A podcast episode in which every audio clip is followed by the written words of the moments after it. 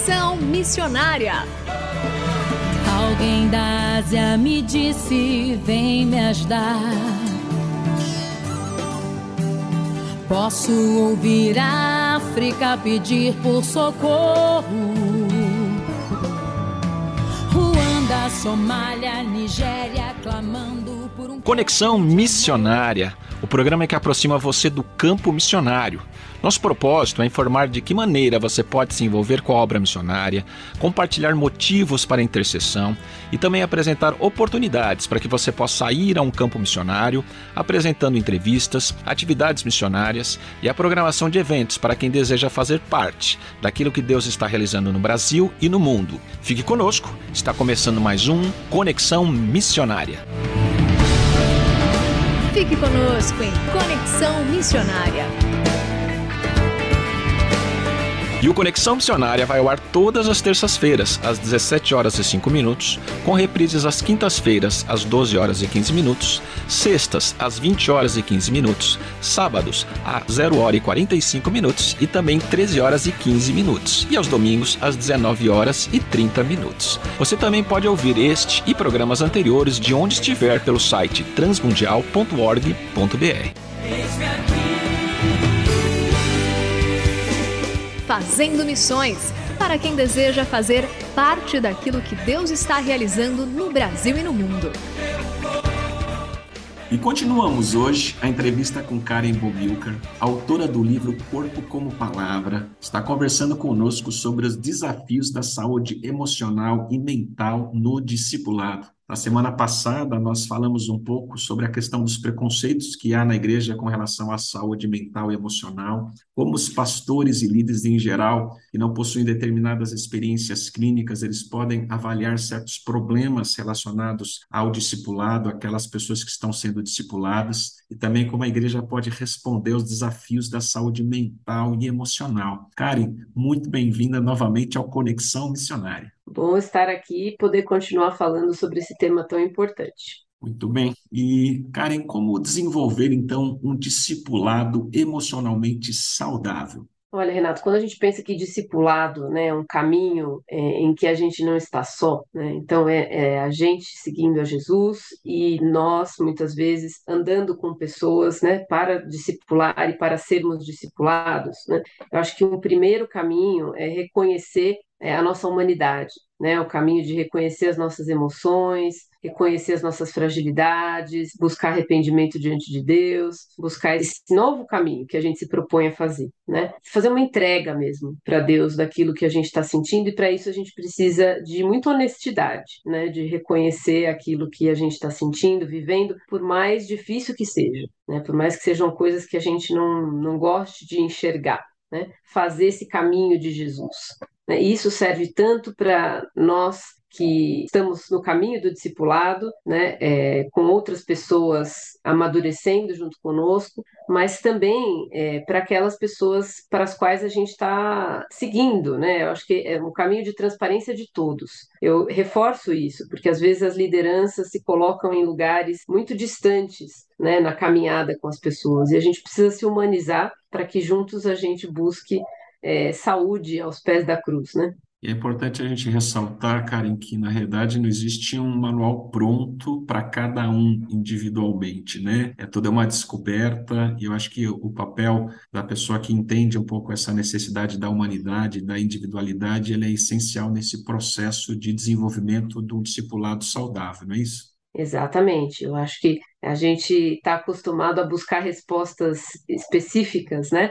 E caminhar com Jesus é, é um caminho de transformação diária, né? é um caminho relacional, de responder à luz do Evangelho para as situações cotidianas que a gente está vivendo né, que são muito diferentes às vezes, né, em contextos diferentes, mas esse caminho de nos enxergarmos como criaturas, como filhos amados de Deus, né, isso faz muita diferença na hora da gente lidar com as nossas emoções e integrar isso na nossa vida, né, porque como você inclusive mencionou no programa anterior, a psicossomática fala sobre isso muitas vezes, sobre coisas das nossas emoções que a gente sente no corpo e que adoecem a nossa alma e o nosso corpo de forma geral, né? Então, é importante a gente fazer essa integração das emoções com a espiritualidade, com a nossa vida encarnada, o nosso cotidiano. É, queria que você falasse um pouco sobre o que é a rede Saúde para Todas as Nações do Movimento Lausanne.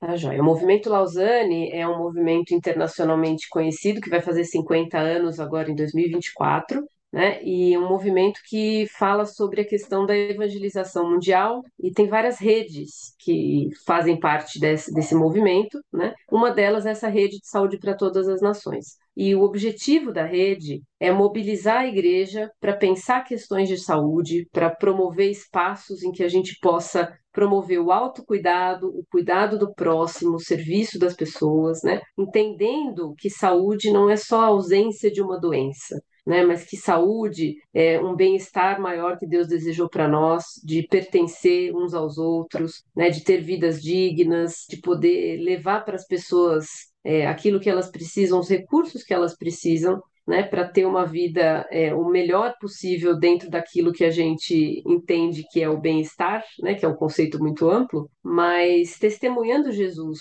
nesse caminho. Né, viver uma espiritualidade saudável, uma vida saudável, também aponta para a pessoa de Jesus, né? E essa é a ideia dessa rede, de conectar as comunidades cristãs para que a gente possa promover saúde juntos. É, eu gosto muito de quando Jesus disse que ele veio para que nós tenhamos vida e vida em abundância, né? Uhum. Às vezes a uhum. gente só olha da questão da, da cura de uma determinada doença e não de viver uma é. vida abundante com toda a graça que Jesus Cristo nos dá, não é isso? Exatamente. Eu acho que o presente que a gente ganhou de Jesus é tão maior do que a gente do que a gente pode imaginar e do que cabe na nossa vida. E a gente muitas vezes não explora isso no bom sentido, né, de desfrutar disso. Então, a gente pode desfrutar de saúde, de vida plena, né, do, do conceito de shalom, esse da plenitude que Jesus nos dá, né, de muitas maneiras, mesmo em, em meio ao sofrimento, mesmo em meio às nossas limitações, né? Eu acho que a gente tem essa busca por um alvo inatingível enquanto a gente está aqui é, na Terra, que é 100%, né? Tá bem em todas as áreas da vida. E, e Jesus falou: o que vocês precisam é a minha graça, né? E vamos então é, sinalizar o reino de Deus juntos na Terra, né? até que ele venha, até que esse shalom venha de uma maneira de fato completa, né? E como as igrejas cristãs elas podem ser uma comunidade terapêutica para seus membros e também a partir disso refletir isso para fora da igreja? É, novamente, eu acho que é o nosso testemunho, né? É, as pessoas verão que a gente anda com Jesus uma vez que a gente de fato frutificar isso, né? Então, relacionamentos profundos, de respeito, de amor, né, de busca conjunta de fazer aquilo que Jesus nos propôs, né, promover esses espaços. Eu acho que a igreja tem é, esse potencial né, de abrir as suas portas para de fato ser uma, uma ilha de esperança, né, num mundo tão sofrido, tão difícil. Né, eu acredito de fato que a chave de tudo isso é o relacionamento, né, o nosso relacionamento com Deus e os relacionamentos entre nós né? Que sejam relacionamentos é, maduros, que sejam relacionamentos profundos, e para isso a gente precisa se cuidar, né? É, cuidar de si mesmo e uns aos outros. Eu digo sempre que a gente esquece a parte do amar ao próximo como a si mesmo, né? E amar a Deus acima de todas as coisas. Então a gente precisa se amar também, se cuidar para poder melhor cuidar dos outros, né? E servir a Deus. É porque esse texto é muito forte, né? Eu tenho há bastante tempo ele no meu coração e quando eu me converti, logo me ensinaram isso. Falaram assim: você precisa aprender a se amar para você poder ter condições de amar ao próximo também, como a ti mesmo, nem mais nem menos, né? Uhum. Jesus estabeleceu isso nos mandamentos, né? Ele falou assim: olha, eu estou estabelecendo uma nova relação entre mim e você e com você com os próximos, né? De maneira saudável. Isso é tão importante para a nossa caminhada cristã, não é, Karen? Pois é, a gente precisa lembrar disso, que a gente vive num tempo tão extremo, né, de individualismo, de uma outra narrativa, mas a gente precisa recuperar isso e entender que amar a si mesmo para amar ao próximo não é o pecado, né, é o princípio ali de uma relação é, inclusive de, de reconhecer que Deus é que fez a mim, a você, a todos nós, né? Então, isso é de fato uma maneira também de adorar a Deus e servir a Deus. Eu quero agradecer a participação, Karen, mais uma vez no programa Conexão Missionária. Obrigado pela sua disponibilidade e Deus abençoe a sua caminhada, a sua família. Fala um pouco mais sobre o seu livro para nós e dá uma palavra final para os nossos ouvintes, por favor. É, bom, meu livro se chama Corpo como Palavra, uma visão bíblica sobre saúde integral. Foi publicado pela editora Mundo Cristão, está disponível aí nas livrarias.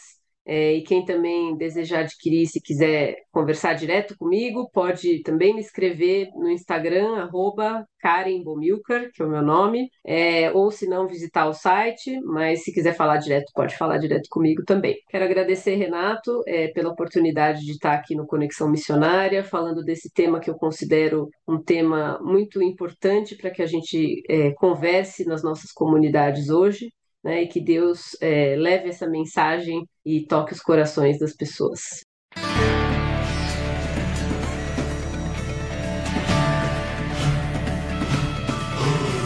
Estamos encerrando mais um programa Conexão Missionária. Eu, Renato Kroger, apresentei, com trabalhos técnicos a cargo de Tiago Lisa, Lilian Claro e Pedro Campos, e vinhetas gravadas gentilmente por Renata Burjato. A você que esteve conosco até agora, o nosso muito obrigado. Que Deus te abençoe e até o próximo Conexão Missionária.